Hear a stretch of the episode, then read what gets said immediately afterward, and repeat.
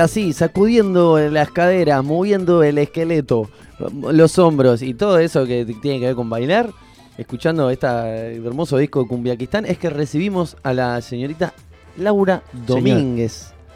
Bueno, señora. Eh, no se dice más señora, es verdad. Te, pido mil. yo me olvido. estoy por, por, afuera de las nuevas reglas de la Real Academia ah, Española. Bueno, no está. justamente vos le vas a hacer caso a la Real Academia Española. Vos le vas a hacer caso, sí, también, perfecto.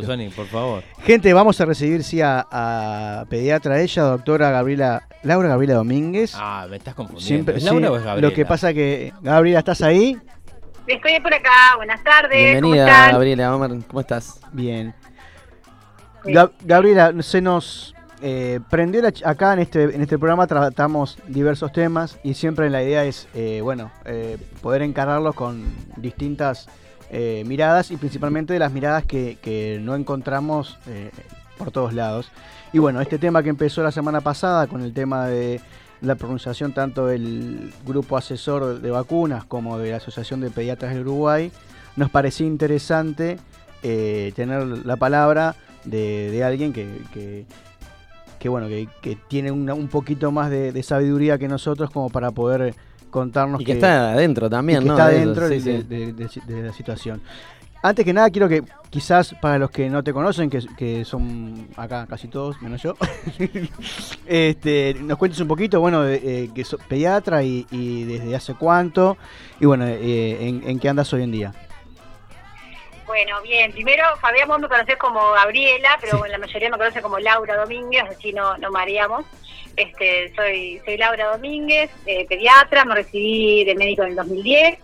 Eh, y bueno, me, yo me salí del sistema, digamos, el año pasado renuncié a mis trabajos tradicionales, sentía que, que no, no quería ser parte de esto, vi cómo se venía la, la, la cosa y dije, yo esto, acá me bajo, y bueno, me dediqué a hacer una medicina diferente, con otros tiempos, con otras otras formas y bueno, la verdad que estoy súper tranquila con eso. Este, y, bueno, eh, con todo este relajo de, la vacunación y demás, eh, bueno, no sé si me, hacen alguna pregunta más concreta o bueno, arrancamos a, a conversar un poquito. Quizás para, para terminar de contextualizar, vos dijiste una medicina con otros tiempos y de otra manera. ¿A qué te referís con otros tiempos y de otra forma? Y bueno, yo trabajaba en una mutualista, conocida por muchos, eh, donde vos tenés 10 eh, minutos por paciente más o menos, y yo a cada paciente nuevo le dedico dos horas, por ejemplo. Este, donde conozco a fondo, porque me interesa, o sea, para que un niño crezca este, sano, no es solo cuánto pesa, cuánto mide, si hace caca, eh, eh que come, es, todo, todo, cómo, cómo se relacionan sus padres, su, situación económica, emocional, sobre todo los padres, mamá, papá, tutores que estén alrededor, hermanos, de situaciones que están pasando, de toda su historia, desde el útero, etcétera, para, para poder entender en más profundidad a ese niño y, poder darle una evolución de valor, ¿no? De que realmente si hay algo que, que podamos hacer para que ese niño sea más feliz, se desarrolle más allá de su salud, obviamente, eh, a nivel integral, bueno, poder hacerlo, pero para eso precisamos tiempo, información, conexión con el niño, la niña, con, esos papás. Y bueno, esa es un poco la medicina que hago. Eh, hago biodecodificación, este, biomagnetismo, bioenergética, eh, bueno, otras técnicas que, me ayudan a entender un poquito más la enfermedad y, a, trabajar con otras herramientas terapéuticas que, que no son solo eh, los, protocolos conocidos con, fármacos y esos diagnósticos medios lapidarios, ¿no? La enfermedad crónica para toda la vida y que irlo llevando, esperar, esperar que crezca, que se desarrolle esos pulmones, cuando en realidad son cosas que se resuelven, se pueden resolver si uno hace, pone otra mirada más a fondo de lo que pasa. Este, y bueno, por ahí. Fantástico. O sea que, claro, eh, Estamos hablando de que te abriste de, un mundo que era completamente diferente, o sea, quizás incluso diametralmente opuesto en cuanto a atender a, los pacientes. Y, fue muy difícil eh, abrirte camino y hacerte así como tu, como empezar de nuevo, porque sería como barajar y dar de nuevo en algún aspecto. Esa desconstrucción, ¿costó mucho? ¿Fue paulatina? Más o menos por ahí. Y bueno, mira, hace unos años yo quería colgar el título, quemarlo, porque digo, ta, no, no, no justificaba la medicina que hacía. Y el sacudón de la pandemia, este, que agradezco, la verdad. un poco más. movió estructuras por todos lados y me quedó como clarísimo que la medicina era necesaria, era mi vocación, pero no así, no de esa manera. Entonces, bueno, me tiré al agua, renuncié, este, en la parte económica me sostuve con otras, otros proyectos de economías colaborativas, que ahí hay muchas, la verdad que funcionan y siento que es la nueva economía, los invito a todos a investigar. Y, bueno, hasta que logré, bueno, ahora sí tenemos un consultorio con una compañera, este, y, ya las personas me conocen un poco más y ya tengo como más más cantidad de pacientes que los voy conociendo, es muy lindo verlos desde que nacen, a veces pasos en domicilio y ver cómo van creciendo, es hermoso. Este, la, tarea es muy linda. Bueno, este, Perdón, perdón, no pensé que habías terminado, pero dale. Eh, bueno, y eso, o sea, lo difícil en sí fue el, el quiebre de cabeza, ¿no? De, de, realmente soltar algo sin saber qué venía después, el cómo exactamente iba iba a, a, salir adelante con lo otro, no lo tenía claro cuando largué todo, ¿no? Pero fue una decisión desde, desde bien adentro, este, desde la intuición, el corazón, no sé, este, de lo que ya no quería más para, para, para abrir los brazos a lo que sí. Entonces, bueno, que ahí la, la vida, el universo, Dios, como cada uno quiera llamarle, este, como que nos cuida, ¿no? Y nos, nos, va, nos, va, abriendo caminos. Y así fue mi caso. Este, y hoy la verdad que hago la medicina que, amo, que disfruto y bueno, y me buscan unos cuantos, así que algo, eh, algo bien estaría haciendo. bueno, Laura integra el grupo de médicos, por la verdad, este, este conjunto de, de, médicos que están, que surge a través, a raíz de esta pandemia. No sé si lo integrás desde el inicio o te sumaste luego. No, me integré el primero de septiembre del año pasado y en verano, por ahí no me acuerdo cuándo, este, me salí de, ese, de ese colectivo, no de la causa, por supuesto. Ahora este, integro OMB y apoyo acá Educar sin tapar bocas, o sea, no se trata de grupos, sino de, bueno, tener claro este, lo, que pienso, lo que siento y a qué, a qué quiero sumar y, qué quiero restar, ¿no? Este, pero no, médico por ahora, por ahora no, no, por ahora no, no, no integro más. Laura, buenas tardes. Te quería consultar ya directamente por el, tema de, vacunación para los niños. Eh, ¿qué, ¿Cuál es tu opinión y qué sugerís o qué le sugerís a los padres cuando se acercan a, tu consulta? A la vacunación estamos hablando de COVID, no, no, no cualquiera. Sí, claro. Eh, bueno, mucho para, para decir. Eh, por supuesto que... Explayate tranquila, Laura. ¿Qué? Explayate tranquila, nomás sin problemas, que ahí vamos a ir digiriendo de a poco. Ahí está. Em, en principio, por supuesto que no estoy de acuerdo, en absoluto, no estoy de acuerdo con, la vacunación contra el COVID. Ninguna, yo no estoy vacunada, mis hijos por supuesto que tampoco, y no recomiendo a ningún paciente este, la, esta, esta sustancia porque bueno, al menos la que quieren este, inocular en los, en los jóvenes y, y niños eh, no, es, no, es, no es una vacuna, o sea, tenemos que ir a las definiciones, no sé si tenemos tiempo, pero no, no, es, no es una vacuna lo que están queriendo inocular, para empezar. ¿Y, qué sería específicamente para, para vos y para la comunidad científica que, que piensa igual que vos? Y bueno, la, la vacuna como estaba, estaba en el escenario porque cambiaron la definición de vacuna el año pasado, la inmunización, eh, era, una, la introducción de un antígeno, ¿ah? un pedacito, para decirlo así, de un virus, bacteria, de un patógeno, que no tenía o, entero atenuado, vivo entero atenuado, o algún trozo de este, de este patógeno para que el cuerpo pudiera aprender a reaccionar, a, tener una respuesta. Entonces sería como generar defensas. Exacto, las defensas, desarrollar lo que se llaman anticuerpos, que es una respuesta inmune, eh, para que eso quedara la genética de las células, de todo el, sistema de defensa, y que una vez cuando se, eh, nos enfrentáramos realmente al patógeno enterito y, con capacidad de, enfermarnos, nuestro cuerpo tuviera la memoria celular para poder reaccionar y defendernos y no enfermarnos o al menos no tener un cuadro grave de esa enfermedad. ¿Bien? O sea que está mal llamado vacuna, o sea, deberían llamarlo una inmunización. Esa, esa es, la, esa es la, la, famosa la vacuna, la definición de vacuna es eso, la introducción de un antígeno que genera una, una respuesta inmune en el huésped. Esa es la definición de vacuna.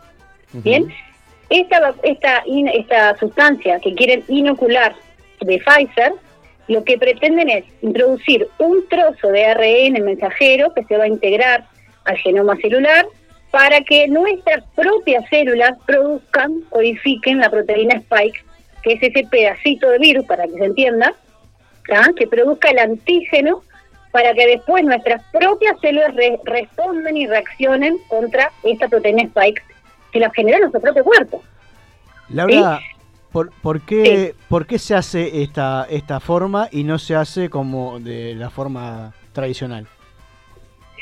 Y bueno, la, Sinovac se supone que la hicieron con este un virus, este, el SARS-CoV este, atenuado, ¿no? Mm, ahí tengo un montón de preguntas que no está, no está aislado y purificado el virus, ¿cómo hicieron esa vacuna? No, no lo sé. Pero, pero bueno, esta, esta forma de vacuna, que bueno, es todo una innovación, una gran, gran esfuerzo de las farmacéuticos y de la ciencia, todo lo que dicen, ¿no? Para, para sacar esto rápido y demás, fantástico, pero no, este, no, no entra en la definición de vacuna y, hay que, o sea, no, estoy en contra de la innovación y de la ciencia y todo lo, nuevo que pueda venir, pero hay que ser muy cautelosos este, porque ya la información que tenemos da bastante más miedo que, seguridad, ¿no? el inocularse esto. Este, para, para seguir con, con eso que explicaba, a ver si se entiende, lo que, lo que genera esto es grandes cantidades de proteínas spike, que son ese pedacito de virus que este, no, no entró, no lo, no lo introdujeron en nuestro cuerpo para que eh, nuestro organismo reaccione, sino que lo producimos, lo, lo, vamos a producir nosotros. las células de ese niño adolescente que se vacunen van a producir cantidades indefinidas y no sabemos por cuánto tiempo de proteína spike para que después reaccionemos contra esa proteína spike. Este, entre otras cosas, ¿no? De lo poco que sabemos que se, que se introducen esas vacunas, porque hasta hoy yo no he, no he visto el prospecto yo ante cualquier fármaco que le dé a mis hijos o que, o que este, recomiendo o que indico que haga una receta, yo sé los componentes y sé los efectos adversos y sé las interacciones, porque para eso estudiamos. Este, pero esta esta sustancia que alguien eh, hay colegas que están indicando y eh, diciendo que son seguras, ninguno de mis colegas leyó el prospecto porque no está la, no está a la mano de nadie. O sea, le decís que lo hacen un poco de memoria y confiando en la veracidad del producto y de lo que dice la opinión pública, básicamente. Exacto, es un acto de fe y no, dejó de ser ciencia. Eso es lo que a mí me preocupa. Este, y, bueno, y esta sustancia eh, sí se sabe, la proteína spike ya está estudiada hace 10, 15 años, hay un montón de estudios en animales y, algunos seres humanos que hablan de que eh, una inyección con, una inoculación de proteína spike genera un estado inflamatorio en el organismo tremendo que genera, entre otras cosas, eh, la enfermedad dependiente de anticuerpos, trombos, microtrombos, eh, posibilidad de enfermedad autoinmune, posibilidad de enfermedad oncológica. Este, entonces, bueno, es, llama, llama mucho la atención porque se elige este, este método para, para inocular este, en, en, en esta sustancia. Hablaste de, acto de fe, ¿también es un acto de fe para vos eh, o lo, que tiene que hacer la gente para no contagiarse? Eh, ¿Hablas de las medidas sanitarias? Sí, lo, lo, que sea, no, no hacer nada eh, eh, mm, te da, te da, no sé, eh, más seguridad. En el caso tuyo, vos no te vacunás, pero haces alguna otra cosa para, para evitar el contagio. Sí, claro, eh, por supuesto, siempre podemos hacer algo. O sea, la mejor forma de evitar una enfermedad es cuidar la salud, ¿no? Es decir, es cambiar el foco y no defendernos de todo lo que hay de afuera, sino estar fuerte yo. O sea, esta es una enfermedad que tiene una letalidad bajísima, por suerte, de 0,2%. Bueno, si yo eh, refuerzo mi sistema inmune, todo mi, mi, organismo, este, ese 0,8 se transforma en cero. O hay muchas menos chances de que me afecte si cuido mi salud. Tenga la edad que tenga, ¿no? Una alimentación sana, lo más sacarina que podamos, este, disminuir el consumo de los cuatro venenos blancos, ¿no? Leche, azúcar, harina este, y sal. Eh, consumir muchas frutas, verduras, tomar sol, hacer contacto con la tierra, eh, a suplementar en el caso de que sea necesario con vitaminas, eso, eso lo hago en la consulta, vitamina D, vitamina C, etcétera y, bueno y hay, otras opciones que están demostradas como por ejemplo el, la ivermectina de forma preventiva eh, en adultos en niños sí no, no tengo experiencia pero en, adultos la ivermectina está funcionando muy bien con preventivo para esto y, eh, y el dióxido de cloro por supuesto este que es lo que yo atiendo pacientes adultos incluso con covid complicados en sus domicilios y bueno, no cursó ninguna enfermedad ni, ni, ni resfrío, este, porque utilizó dióxido de cloro, antes, durante, después, este, en forma tópica y bioral.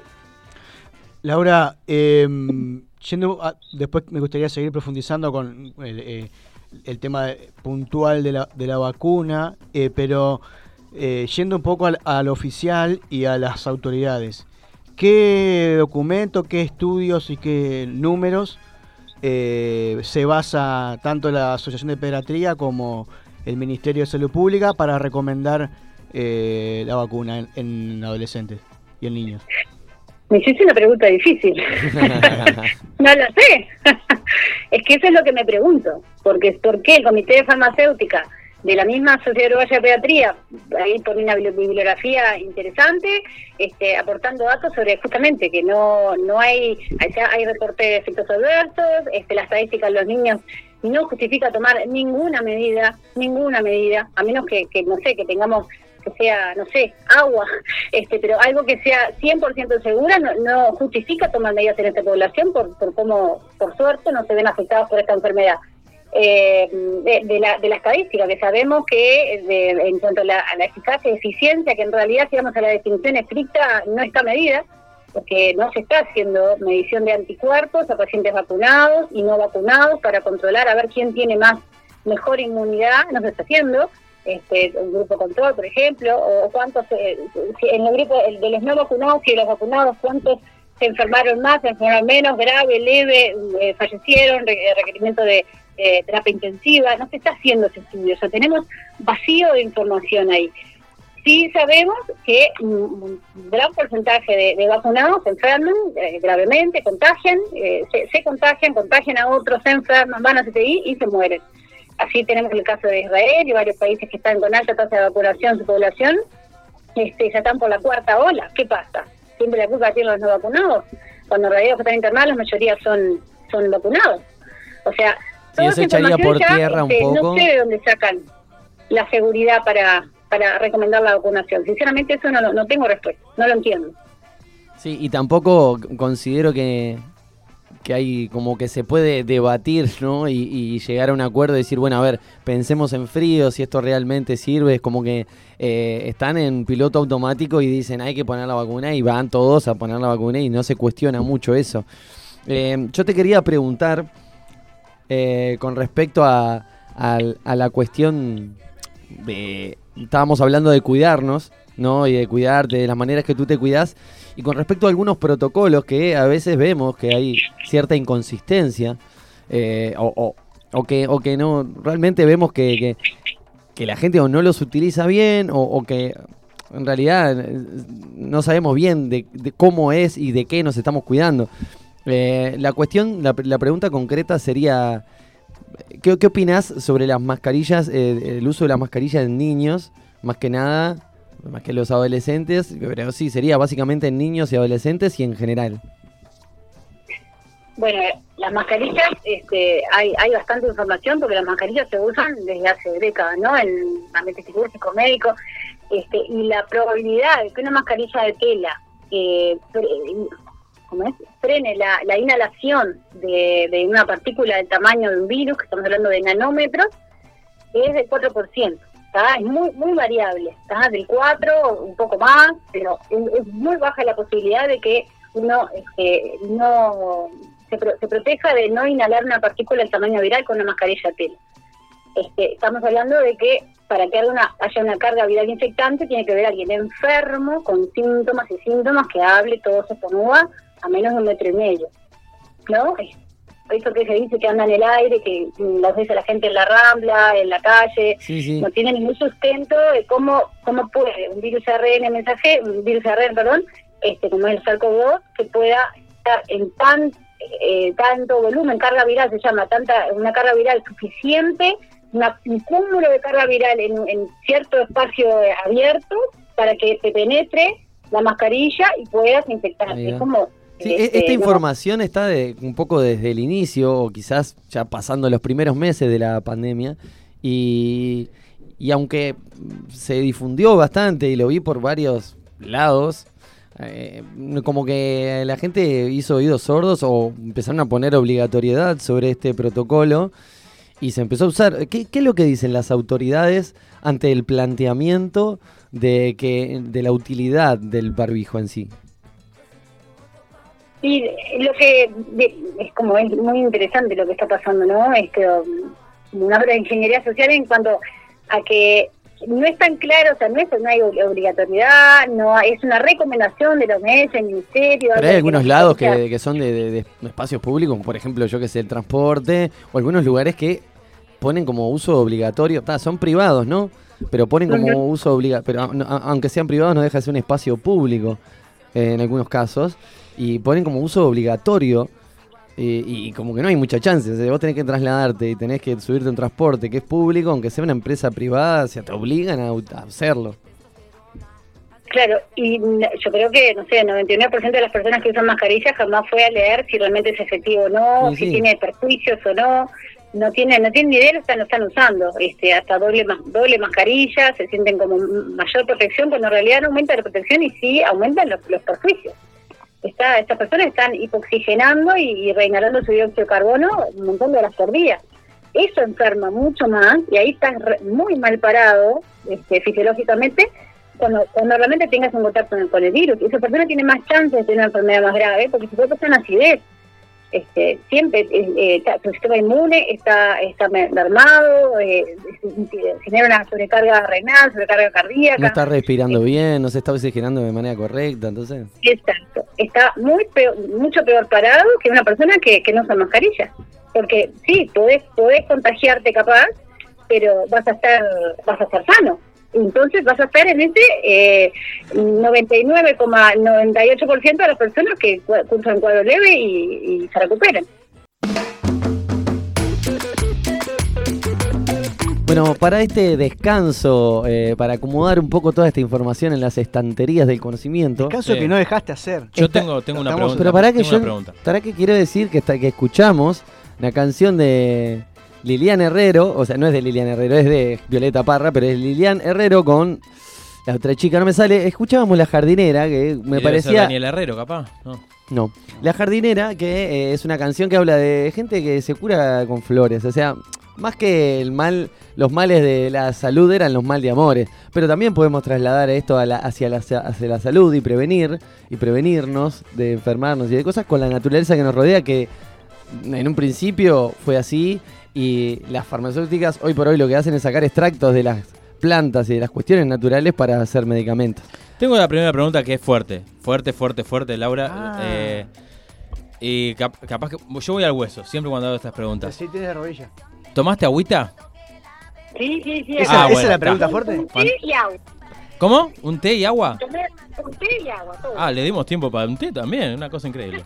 no, déjala tenía, ya lo tenía. Ahí va. A ver ahora, sí. ¿Hola? Sí, ahora sí se escucha. No, estábamos acomodando unas, cositas del audio, pero... Quería consultarte, Laura, sobre eh, qué es lo que te está pareciendo a vos el, hecho de que en Argentina, por ejemplo, estén vacunando a partir de los tres años y, haya un ritmo casi que frenético a la hora de la, de la vacunación. Eh, ¿Qué te genera? Porque es un país que está al lado, que el efecto contagio eh, llega a, acá. El efecto contagio estamos hablando de, de, querer, vacunarse. querer vacunarse y demás, ¿no? Eh, ¿Qué te genera a vos ese? ¿Te hace algún ruido ver que tantos millones de niños y padres vayan directamente con, la venda en los ojos y tiren a los niños al vacunatorio? ¿Y qué me genera de todo? Tristeza, enojo, indignación. Este, la verdad que cuesta creer, parece un mundo que, que, nunca pensamos ver, ¿no? Este, hasta donde llega el miedo, porque es eso, es el, miedo lo que lo que nos han generado, que lleva a que la gente no, no, no cuestione, no piense, y, y bueno, tal, lo que hay, cuando uno tiene miedo, te agarras de lo primero que tengas a mano. Este, entonces, lo primero es bajar el miedo, no, no pensar por ahí y, solamente pensar. ¿no? Podemos a, investigar, este, o sea, a mí la, clave de todo esto acá son los padres, padres, madres, abuelas, los que están a cargo de los niños. Porque bueno, los gobiernos pueden, este, de Corea de Salud, Sociedad Uruguaya de Pediatría, Argentina, chilena, quien sea, pueden este, recomendar y decir, pero si bien la mayoría de los padres no son médicos, este, tenemos que estar como con las antenas súper abiertas y yo creo que todo ser humano, absolutamente todo ser humano, en algún momento, desde diciembre de 2019 que empezaron los primeros casos hasta hoy, algo nos hizo ruido, algo no, se, no cierra de todo esto. Entonces, tenemos que tratar de, escuchar esa intuición y, seguir escarbando un poquito más, a ver qué, qué hay debajo, al menos, al menos con la información que, que, implica si vacuno o no a, mi, a mi hijo. ¿Qué? ¿Por qué? Porque salga en la tele un pediatra de grado 5, tengo que hacer caso. ¿Por qué? ¿Por qué? O sea, ¿qué es lo que está diciendo? Me toca me toca realmente sentarme, investigar, a ver todas las opiniones. ¿Alguien opina diferente? Bueno, vamos a investigar, a ver qué opina este, qué opina el otro. Eh, ¿Es necesario? Fíjate, ya vamos casi dos años de pandemia. La mayoría de los niños no les pasó nada. ¿Cuál es la razón de vacunarlos ahora? A dos años de haber empezado esto y están la mayoría, o sea, la mayoría hablo largo, ¿no? 99 y pico por ciento, impecables. No hay, no hay justificación. Entonces, bueno, los padres son los que acá tienen la, la costa ahora de tomar esta decisión y en, mi opinión profesional, como madre, como ciudadana, eh, es un precio muy, muy alto, muy caro el errarle esta vez. Porque todos como padres nos equivocamos. Pero este error, el vacunar, inocular a los niños chiquitos, este, con algo que no es necesario, no es efectivo, y menos que menos no es seguro por sobre todas las cosas, este, porque no tenemos información y de la que hay asusta mucho, no es, es, gravísimo. Para mí me parece eh, gravísimo cuando padres van a tomar esta decisión este, sin, sin, sin mirar todo, todo el abanico de información y desinformación que hay. Sí, no, este, sin duda nos imaginamos que debe ser difícil tomar la decisión. Tenemos por un lado la oficialidad diciendo una cuestión, bueno, unos cuantos desertores que decimos otra cosa, que pensamos de otra manera, pero que a la vez también eh, eh, se silencia bastante, nos mm, tildan de negacionistas, porque, somos nosotros los negacionistas y, no del otro lado, o sea, nosotros estamos negando pero del otro lado, ¿no? es como, bueno, bastante extraño. pero vos, como para que la gente se sienta un poco identificada de eso que comentabas tú, de mm, que en algún momento de todo este proceso a alguien le resultó como extraño, alguna información le hizo ruido. ¿Qué fue la primera información, en la primera cuestión que te hizo fijar eh, la atención en esto y decir, mm, esto no me cierra a vos, a Laura Domínguez? A mí las cifras, no me cerraba para nada, allá enero, febrero del 2020, que veías los muertos en China y te decían como algo catastrófico, a ver, que en paz descanse, la gente, ¿no?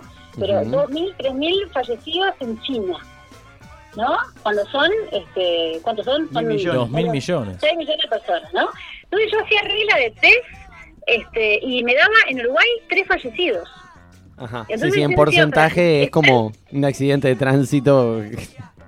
Exacto. O sea, estamos de acuerdo que acá los, muertos importan todo y quiero o sea, tratar eso Estamos de acuerdo, estamos de acuerdo. Es, un tema muy sensible. Pero la estadística cambia radicalmente la, la visión, ¿verdad? Claro, pero para, para hablar de una pandemia, algo así este, tan catastrófico que se empezaban a cerrar fronteras y todo eso, no podés hablar con números absolutos. Cuando no se correlaciona una población de 6 millones de habitantes con una de 3 millones de habitantes, de 6 mil, 6 mil millones con, con una de 3 millones. O sea, es, es matemática. Hasta ahí que yo digo, no, no, esto no puede ser. Este, no, no, no me cerraba, no me cerraba. este y bueno, igual estuve, ¿no? Las primeras semanas, este, capaz que dos, tres semanas, con dejando los zapatos afuera, venía de la emergencia y, me desnudaba en la puerta de casa y me iba a bañar y que nadie me tocara y que las llaves y que el auto, o sea, yo estuve con, todo, ¿no? Este, de a poco que empecé a sacar números, eh, ahí dije, no, no, no, hay algo que no me hacía. ¿A dónde va toda esta coreografía que estoy haciendo? Claro, claro, claro. Este, de, de rociar con, con alcohol y, este todo un pedido de, supermercado de, para el mes, todo rociado con alcohol. Me, me vi en esa, en esa, en esa situación y dije, no, no, acá algo no está bien. ¿no? Adentro mío algo no me sonaba, no me, no me sonaba. O sea, tenía miedo, no quería que mis padres se contagiaran, por ejemplo, no los iba a ver, etcétera pero algo adentro me hacía un ruido tremendo. Entonces, bueno, bajé el miedo, dije, no, para, para, así con miedo no. Bajé el miedo y me puse a investigar y vi que habían un montón de científicos, no, no yo, una pediatra uruguaya con 10 años recibida, gente con tremenda trayectoria, que estaban poniendo otra mirada, otros razonamientos. Y digo, bueno, entonces, ¿cómo, cómo es esto? Y bueno, y ahí que fui tirando del hilo, tirando del hilo y, bueno, hoy ya, estamos en otro lugar, ¿no? Laura, em, sin duda hay mucha gente que, que, nos está escuchando y que quizás no, no, no tenga consulta contigo y mantenga la, la conexión con el sistema médico tradicional o convencional, como le, me gusta decirle a mí, eh, porque tradicional hay otras medicinas mucho más tradicionales que, que, que la que tenemos hoy en día. Pero, ¿qué podemos decirle a esa familia que se tiene que enfrentar ahora a la consulta de pediatra y que le va a decir eh, que tiene que vacunar a su hijo? ¿Qué, qué puede decirle? ¿Qué argumentos puede eh, esgrimir esa, esa familia que nos está escuchando que quiere tener alguna herramienta, algún insumo para defender su postura? Aparte de invitarlos a que investiguen porque información hay por todos lados, ¿no? Sí. Y bueno, que, que por favor me dé el prospecto, ¿no? Yo como madre diría, bueno, dame el prospecto de esto que, que todos lo, todos los, los, los ingredientes, esto que le van a inocular, estudios que, me garanticen que a mi hijo que tiene hoy toda la vida por delante, de 5, 6, 7 años, este, no le va a pasar nada ni ahora, ni a mediano, ni a largo plazo. Eh, que a ver si, si, ese médico puede darme esta información, este, qué, qué riesgos a mediano a largo plazo hay con esta inoculación. Ah, pero estamos de acuerdo que no existe esa información. No, existen, claro, no existen. Claro. Este, eh, ¿qué, ¿Qué me garantiza de que, bueno, yo bien, yo le inoculo para, para ayudar al colectivo y que no se contagien los mayores? Bueno, ¿qué porcentaje, qué riesgo, qué, mm, qué probabilidad hay de que eh, mi, a, a, mi hijo estar vacunado no se, no se enferme ni contagie? Hay una... ¿Cuáles son las cifras de efectividad, de eficacia? Hay una cosa no que... que no vos... les van a poder contestar. Perdón.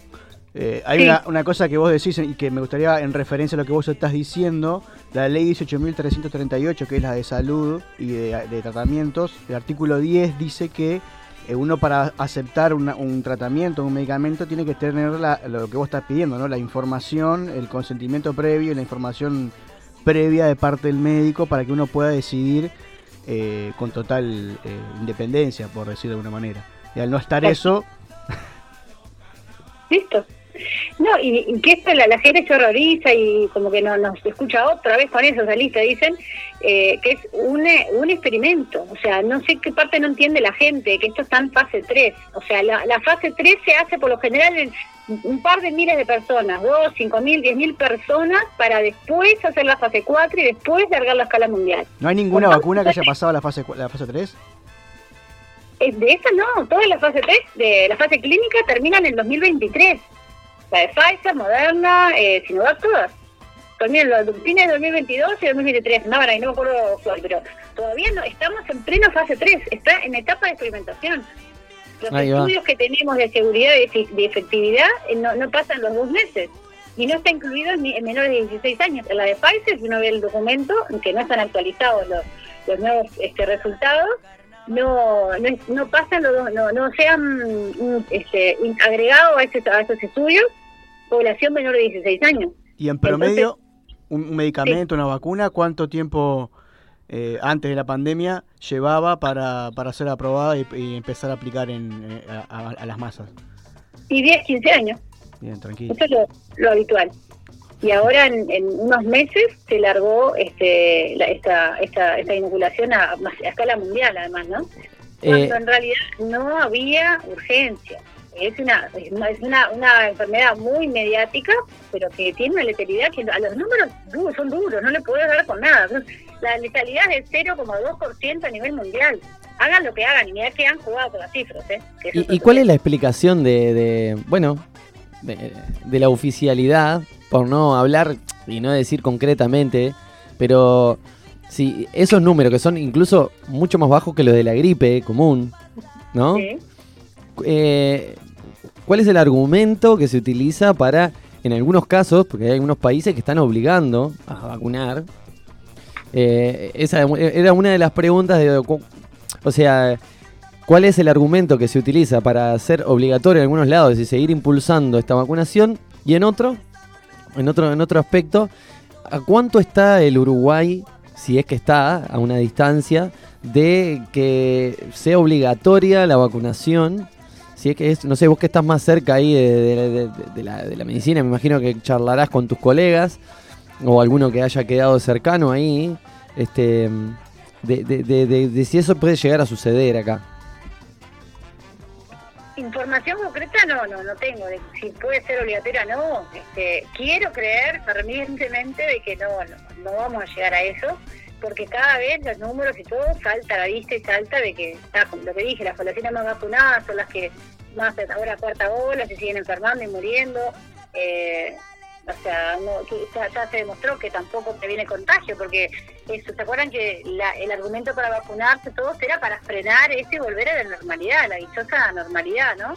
Eh, para que, bueno, que no, no sigan muriendo personas y demás. Bueno, en realidad, desde que empezó la vacunación se ha muerto más gente. Las, los, contagios se siguen dando, porque después se dice que no, era para prevenir COVID grave, fantástico, pero los contagios se siguen dando.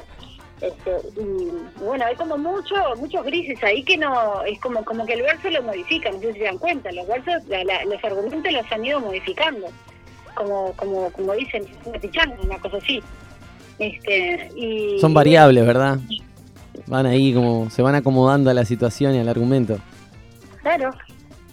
Este, y bueno, espero, espero que no, la verdad que no sé, no sabría decirle. Yo no, no creo que en Uruguay, este, bueno, no creía posible que llegáramos a la vacunación de menores de 12 años, sinceramente, pero bueno, acá estamos. Eh, así que no sabría decirle. Pero ahí me parece que como población tenemos que hacer mucha fuerza, somos poco, nos podemos organizar mejor, más y mejor, para, para pelear por nuestros derechos, ¿no? Porque es muy injusto esta inoculación, que es experimental, que no está ni siquiera aprobada, eh, que está en fase 3, que hay tantos efectos adversos eh, ya a la vista, que no está mostrando ser eh, tan efectiva como decía, porque por ahí están aumentando dosis, ¿no? Dos, tercera, cuarta dosis, es porque no estamos dando efectividad, cuando tampoco hay estudios que hablen de la efectividad o seguridad de cruzar más dosis de vacuna y de cruzar marcas. Este, entonces, por todo eso, ay, me perdí.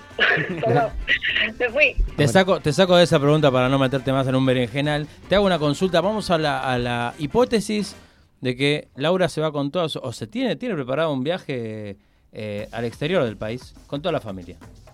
Eh, y sabemos perfectamente que por más que vos pidas que te den eh, la, bueno, el contenido de las vacunas y demás, bueno, no te lo van a dar. Eh, ¿Llegarías al extremo de tener que dártela eh, la vacuna, vos, tu familia, para salir del país? Es un caso, una circunstancia, eh, pero excepcional. No. No, Bajo, ninguna, bajo ninguna circunstancia, o sea, uno nunca dice nunca, ¿no? Porque, no sé, por un viaje seguro que no, pero bueno, en mi caso no tengo tengo familia, pero tampoco este, me, me las vestiduras por, por familiares muy lejanos que no veo hace, hace mucho, ¿no? En mi caso, por ejemplo. Uh que tengo a mi madre, mi hermano, no sé, no sé, ahí sería diferente. Pero hoy no tengo, tengo clarísimo que no no me, no me inocularía ni a mí ni a mi familia, bajo ninguna circunstancia. Laura, ¿qué, ¿qué opinás de las variantes, estas que están apareciendo? Ahora apareció una nueva ahí, Ormin. Este, que, que yo tengo entendido que, que en, la historia de, los virus, eh, los virus mutan, pero no para ser más fuertes y matar a su huésped, sino que lo que hacen es eh, mutar para resistir el, bueno, el medicamento o el tratamiento que hacemos. ¿Qué, opinas de todas estas variantes que aparecen y que y, nombraste en un momento eh, aislar el virus? Y bueno, capaz que hay gente que no tiene el concepto de qué significa aislar el virus. Y bueno, en un mundo donde se eh, se une toda la tecnología y la ciencia y todas las farmacéuticas para sacar en tiempo récord una vacuna, ¿no? O sea, hablamos de mucha inversión, de tecnología, de, económica, todo. Me suena rarísimo que todavía no haya, no esté la dichosa fotografía este, de, ¿no? aislado y purificado el virus. Me llama mucho la atención. Eh, pero bueno, este, ese, el tema es ese, al no tener ese, ese virus aislado, ¿cómo, ¿cómo realmente están haciendo esta, estas inoculaciones? Me llama mucho la atención pero bueno, perdón, me cayó algo. ¿Me podés, este, era, era como amplia la pregunta? No, lo otro en, relación... Ah, y las variantes. Las variantes. y, ya viendo esto, que si no está aislado, ¿cómo saben que, que, que, existe una variante? Y bueno, este, también dudas, ¿no? no, no, no me queda claro esto cómo lo están haciendo. Acuérdense que este virus, como no fue aislado, lo que hicieron fue una secuenciación, o sea, eh, de, de los no sé cuántos cuántos pares de bases que tiene un, virus ARN, pero son como 30.000 pares de bases de, ARN mensajero. eh, decodificaron algunas y el resto fueron como emparchando y, jugando ahí a... Es como ir imaginándoselo de alguna manera. Exacto, es como decir, bueno, a ver, yo creo que esto, este, este patrón, este dibujo continúa así y lo hago así. Exacto, exacto. Así fue que se codificó, pero cómo realmente es, lo que no, no tenemos claro. En cuanto a las variantes, este, es muy interesante. Se les va a acabar el abecedario griego. Yo no sé hasta, cuándo vamos. Ya quedan pocas letras, sí. Epsilon prima, 1, 2, 3, Van a, parar cuando lleguen a teta. Esto que dijiste, ¿no? Que en la naturaleza un virus cambia para resistir a su ambiente lo cual el ambiente 1, huésped 1, Fabián, ¿no? Por ejemplo, está, resistió, Fabián sobrevivió, cambia para resistir a otro a otro huésped y lo que va generando son otras capacidades, pero no de, de, matar a ese huésped, sino de sobrevivir. Y en realidad se está haciendo menos virulento, ¿sí? Este, no es que sea más y más virulento, de hecho ninguna de las variantes ha, mostrado que, que sea más, más peligrosa que las anteriores, de hecho esta Omicron eh, es este, fiebre baja, síntomas leves, eh, no, o sea, no, no, tiene no tiene mucha diferencia a, lo anterior leve. Entonces, bueno, ¿cuál es la historia? Claro, pero la noticia es, es, escándalo, es preocupa. un montón de, adjetivos que, que, uno que hacen lo que vos decís, generar miedo. Sí, y ante el miedo de la gente. Eh, que haya que ninguna de estas variantes no, sabemos cómo es que las, las, las miden y las, las realmente tenemos un vacío ahí, eh, que ninguna haya cambiado la fisiopatología de la enfermedad, o sea, la forma de cómo el virus, el supuesto virus, se una al receptor de la mucosa respiratoria, el AC2, eso no ha cambiado, por ejemplo. Este, todo lo que lo que desencadena no, no ha cambiado, es más o menos menos este, intensa la enfermedad según el hueso, como siempre, pero no no ha cambiado la, la patogenia. Entonces, este, ¿por qué tanto tanto alboroto, no? O sea, si me decís esto causa, no sé, un sangrado masivo, pasa otras cosas, pero pero es más es más de lo mismo, o sea, es, es como eh, me parece es innecesario andar contando porque siempre en todos los virus este han habido cepas diferentes y no hay tanto tanta historia. El, de hecho, los virus ARN mensajeros, justamente por eso es que no tenemos vacunas contra el, contra el VIH, por ejemplo, que es un virus ARN, es altamente mutagénico. Va a mutar y va, va pues se nos van a acabar los abecedarios, este, todos, y, vamos a seguir viendo variantes, porque eso sí, es un virus que muta, se va a ir transformando y va a convivir con nosotros. Convengamos que la gripe común también muta todos los años. Exacto, por eso se hace la, vacuna diferente, que también nunca, nunca entendí, ¿no? Porque lo que, te la, lo que inoculan en el 2022 fueron con las variantes más frecuentes en el 2021, que probablemente en el 2022 no sean las, las que circulen. Y así, siempre vamos un año atrasado de las variantes porque no sabemos cómo, cómo se va a comportar el virus cada año. Eso es tener una bola de cristal. Este. Bueno, Laura, eh, nada, es como mucha información para ir acomodando es muy probable que quizás en algún otro momento pueda estar interesante seguir charlando sobre esto. También depende de cómo vayan surgiendo los temas y cómo se ve, cómo se vayan dando los, las cuestiones con respecto al, al, tema y a la vacunación en sí. Así que si tenés este algún. ¿Verdad que Fabián me hace señas y no le entiendo? No, que si alguien está escuchando y quiere contactarse contigo para ah, atender a, a, sus hijos, ¿cómo, ¿cómo puede hacer? Bueno, les dejo mi teléfono en la radio, ¿les parece? Por favor. sí, sí, sí, es que lo, necesite en, confianza. Este, porque bueno, no somos muchos los que estamos haciendo así algo diferente y, a veces hay un poco de... Hay resquemor, eh, ¿verdad? Hay de todo. Antes de despedirte, quería saber una cosita nada más. Eh, eh ¿Tuviste como mucho encontronazo o, o mucho, como te con, los compañeros y ex compañeros de trabajo, eh, ¿te sentiste apoyada? ¿Te sentiste denostada? ¿Te dejaron un poco tirada? ¿Cómo te sentiste? Bueno, yo, les digo, con mis colegas, el trabajo que más frecuentaba todos los días, renuncié en octubre.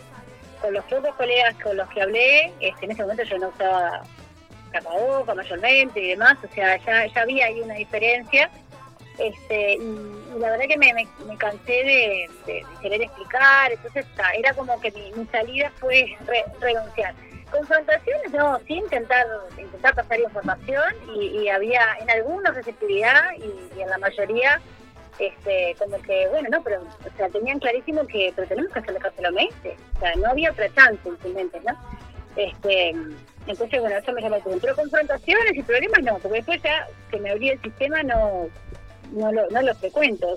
algunos que me he cruzado en la calle, eh, interesantemente me baja la mirada, pero más que eso no. Laura, bueno, muchísimas gracias por aceptar eh, estar hoy en el programa, por charlar y por brindar toda esta información. Eh, bueno, te decíamos que, que siga, sé, sé que por, por, por, conocimiento propio de que te está yendo muy bien saliendo del sistema y a veces que eso que da un poco de miedo, no es tan así. Y bueno, eh, te deseo lo mejor para vos, para tu familia. Y ya saben, quien quiera contactarnos nos, manda un mensaje a nosotros y, y les pasamos el teléfono.